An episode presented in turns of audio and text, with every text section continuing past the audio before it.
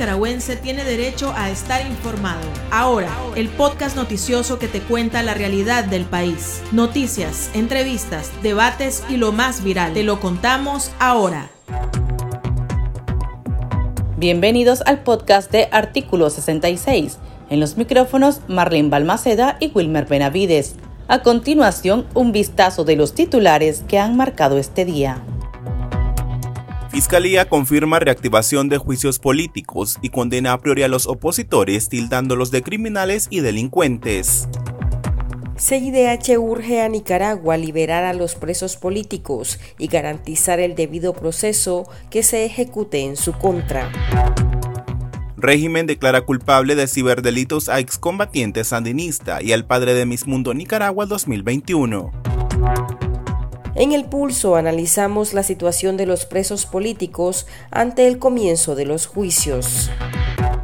Iniciamos el podcast ahora, correspondiente a este lunes 31 de enero de 2022. Las 5 del día. Las noticias más importantes.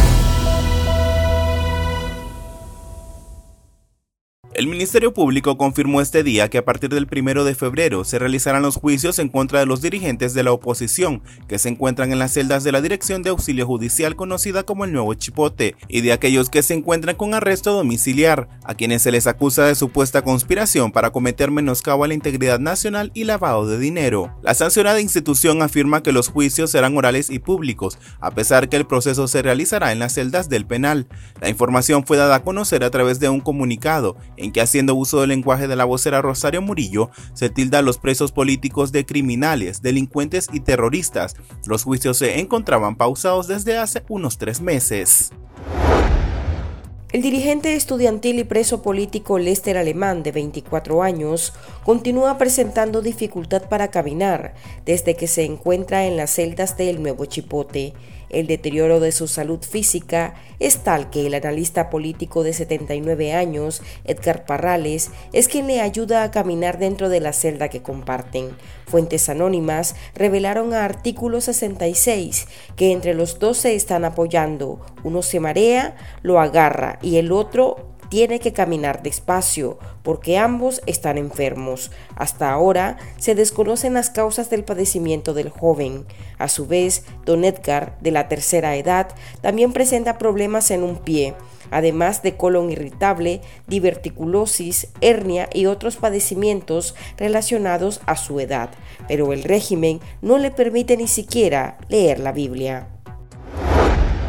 La Comisión Interamericana de Derechos Humanos surgió a Nicaragua a poner en libertad a todas las personas detenidas arbitrariamente en el contexto de la crisis de 2018, así como a garantizar el debido proceso, el acceso a una defensa adecuada y a cesar todo hostigamiento en su contra. La comisión señala que en las últimas semanas se recibió información sobre las deplorables condiciones en las que se encuentran las personas detenidas en el nuevo Chipote, así como el trato intimidatorio que reciben sus familiares durante las visitas. El régimen de Daniel Ortega ha declarado culpables a dos ciudadanos por el delito de propagación de noticias falsas. El excombatiente sandinista y exoficial del Ministerio del Interior, Donald Margarito Alvarenga Mendoza, originario de Chichigalpa, Chinandega, fue el primer nicaragüense condenado a 12 años de prisión bajo las controversiales Ley Especial de Ciberdelitos y Ley de Defensa de la Soberanía. Douglas Alfredo Cerros Lanzas, de 53 años, originario de Ocotal, Nueva Segovia y padre de la Miss Mundo Nicaragua 2021, Mariela Alexandra Cerros Espinosa, fue el segundo ciudadano en ser culpado en enero. El régimen usó como supuestas pruebas del delito los mensajes que recibían en WhatsApp y en sus redes sociales y puso como testigos a oficiales de la policía. Familiares afirman que los ciudadanos simplemente opinaban diferente al gobierno. La líder estudiantil Alejandra Centeno, que en 2018 fue expulsada de la Universidad Nacional Autónoma de Nicaragua, una en Managua, por participar en las protestas sociales, se encuentra en el último año de su carrera de Relaciones Internacionales en una universidad de España, donde logró continuar sus estudios gracias a una beca que consiguió en el 2020. La joven de 23 años se graduará en junio de este año y desea la compañía de su hermano y madre, a quienes no ve desde entonces. Por ello inició una campaña de recaudación de fondos en línea con el objetivo de reunir los 3 mil dólares que requiere para llevar a su familia a Córdoba, España. Escuchemos las palabras de Alejandra Centeno. El hecho de graduarme me provoca muchas emociones y de verdad me gustaría poder contar con la presencia de mi familia. Para mí es muy importante. Primero porque para mí ellos son mi mayor motivación, son mi vínculo profundo con la vida, son la razón por la que lucho por cambiar las cosas que en Nicaragua no podemos aceptar. Y en segundo lugar, porque creo que esto es algo grandioso y muy importante para ellos. Mi papá siempre ha dicho que si hay algo que él nos va a dejar cuando parta es la educación, la oportunidad de educarnos y de crecer como herencia. Mi mamá, mi mamá cuando yo iba a la UNAM y hacía exámenes, iba, salía bien y llegaba a la casa y contaba que salía bien y yo decía, salí, salí bien en el examen. Mi mamá decía, salimos bien. y, tenía razón porque esto ha sido todo un trabajo colectivo. Y ahora deseo profundamente decirle a mi mamá cuando me esté graduando, lo hicimos bien. Lo hicimos bien, mamá. El pulso. Le medimos el ritmo a la realidad.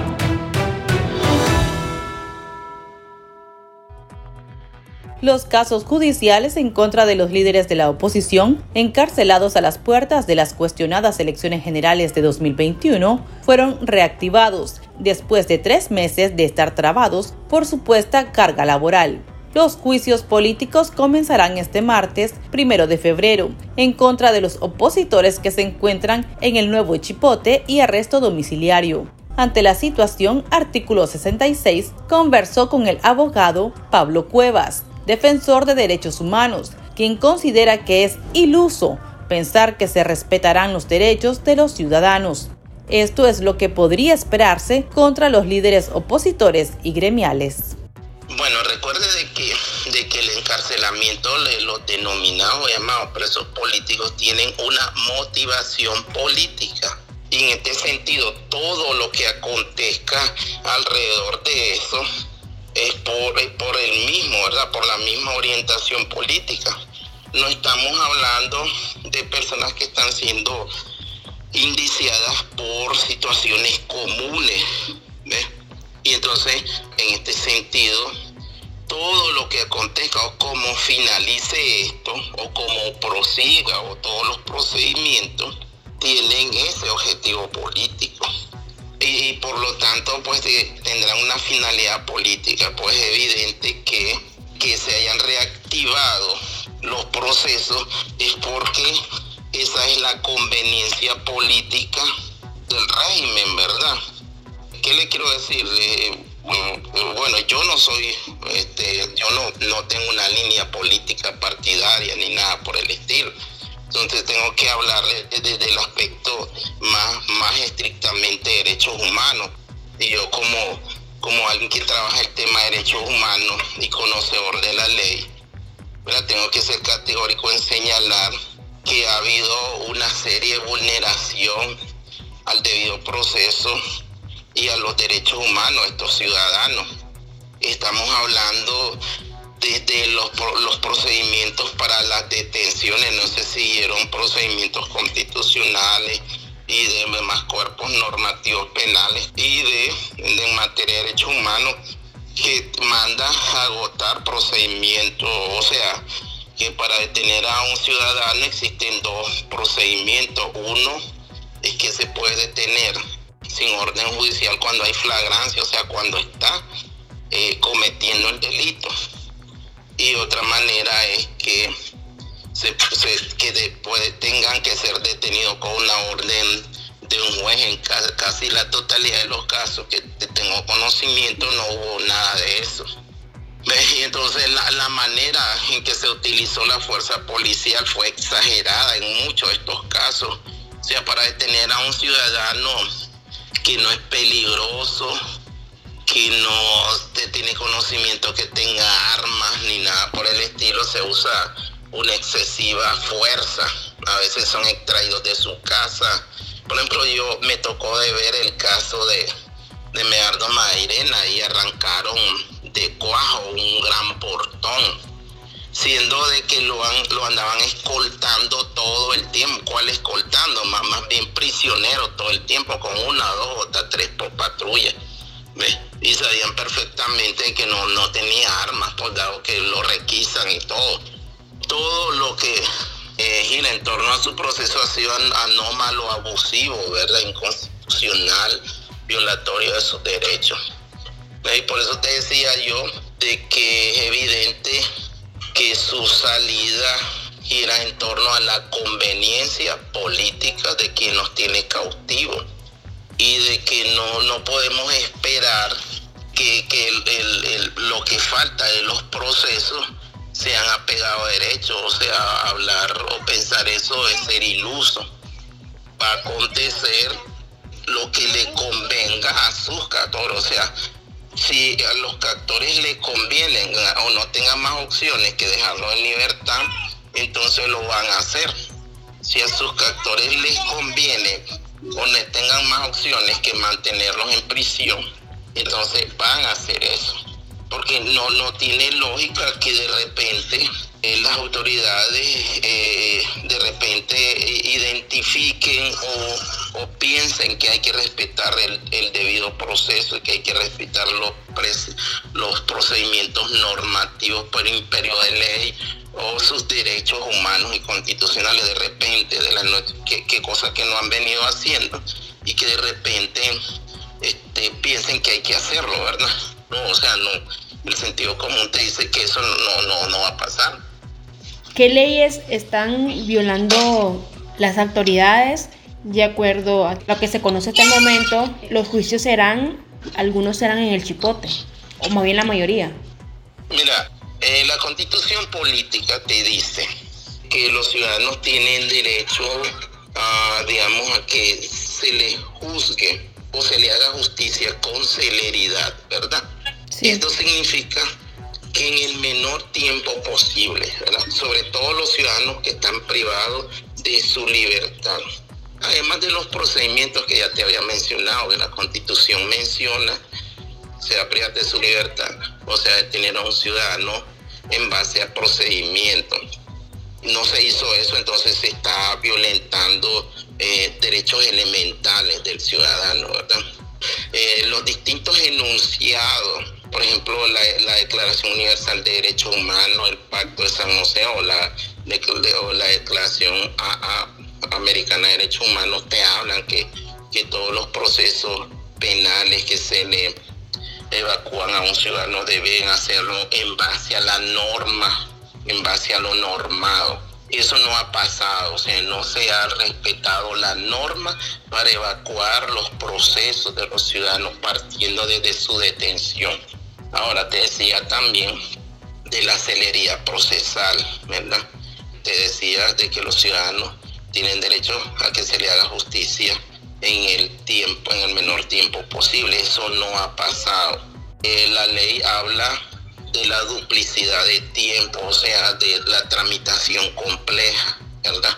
Pero eso, eso debe ser, eso lo solicita la fiscalía, el juez accede, pero te habla, la norma te dice de que este, el juez debe acceder si la fiscalía ha hecho un argumento que, que le deje, que deje claro que es, eh, es, es, importante que se dupliquen los tiempos, los plazos. O sea, la ley te dice un, un proceso penal con detenido de, no debe durar más allá de tres meses. Eh, la fiscalía puede pedir que se, se tramite en seis con ciudadanos detenidos, el juez puede acceder, pero eso debe ser producto de un argumento que deje claro que es necesario privar al ciudadano de seis meses de su libertad. No puede hacer simplemente, el juez no puede acceder simplemente porque la fiscalía lo solicitó y es lo que estaba pasando. Sin un argumento contundente, la fiscalía pide la tramitación compleja y fácilmente el juez accede a esta tramitación y estamos hablando de que pasa un montón de tiempo el ciudadano detenido en tramitación compleja. Ahora sucedió algo, en noviembre los jueces comenzaron a decir que los procesos iban a seguir hasta en enero del siguiente año, o sea, en este año, por motivos de fuerza mayor. Un juez puede decretar fuerza mayor, pero cuando en realidad está sustentada la fuerza mayor. Por ejemplo, en uno de los casos supe de que decían que tenía demasiada carga laboral y eso no es una fuerza mayor, eso es una negligencia administrativa. Y entonces, hasta esa situación están recargándola o, producto de esa negligencia administrativa, están vulnerándole derechos al ciudadano, dado que no le están administrando justicia con celeridad. Entonces es una serie, o sea, te podría pasar un, no sé, un buen rato, como por ejemplo la convivencia. Este, nuestro sistema penal dice que no es castigativo. Y dice que no es castigativo, tiene como, es humano, respetuoso de los derechos humanos y tiene como objetivo proporcionar el cambio de conducta en el ciudadano, ¿verdad? Y también te habla de que propicia la unidad o la convivencia familiar y nada de eso. O sea, aquí, aquí le dan visita familiar cuando quieren, después de 30, 40 o de meses. Eh, no le han permitido a padres y madres ver a sus hijos. Entonces que están provocando eso la disgregación familiar. Es una serie, una cantidad tremenda de, derechos que le está, te, voy a decir también derechos elementales están vulnerando como el de, el de entrevistarse con su abogado de, manera ágil y, los procesos judiciales son orales y públicos, ¿verdad? Y, eso es con el ánimo, con el espíritu de transparencia y no, y no son nada públicos los procesos judiciales. Estamos hablando que que al, al, abogado se le restringe a más no poder entrevistarse con su, su, su defendido y eso obstruye el que haya una defensa efectiva porque el abogado debería de permitirse entrevistársele de manera amplia con su defendido para que el defendido o el ciudadano indiciado pueda aportarle elementos que podrían servirle mucho para su defensa, para su proceso, y todo eso es obstruido. Eh, el hecho de, que, de que se hagan eh, los procesos dentro del chipote, o sea, eso es una situación donde también este, manda un mensaje, un mal mensaje, porque no hay una justificación real, o sea, podría hacerse, no, eh, o sea, hay un recinto, hay un recinto adecuado y ha señalado y, creado para que se celebre un acto tan solemne como un proceso donde se va a impartir justicia, no una cárcel, y donde se, se limita al más no poder todos los derechos del ciudadano. ¿Qué código del proceso penal están violando al no llevarlo, donde usted dice, a la sala, donde debe ser juzgado, sino que lo van a hacer desde la cárcel? Mira, mira, mira, por ejemplo, el, el artículo el 95 del CPP te habla del derecho del imputado, como por ejemplo el de reunirse mm, de manera efectiva y a más tardar tres horas después con su, con su defendido. Creo que es el, el más básico que le, han, que le han vulnerado el artículo 95 del CPP. O le vulneran derechos básicos, sencillos que no, no, no, tiene una justificación lógica. Eso te dice de que hay una actitud de ensañamiento más que todo, más difícil, el proceso más tortuoso.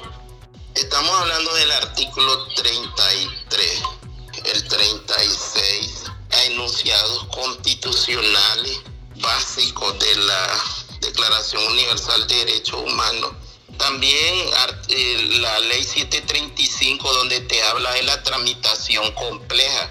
La ley 735 te habla de la tramitación compleja, ¿verdad? Muchísimas gracias, que es bastante clara sobre todo este proceso. Claro que sí. Pase buen día. Pase buen, buen día. Las noticias más destacadas, el ritmo de la realidad nacional y debates para comprender el panorama social. Ahora, el podcast informativo sobre Nicaragua.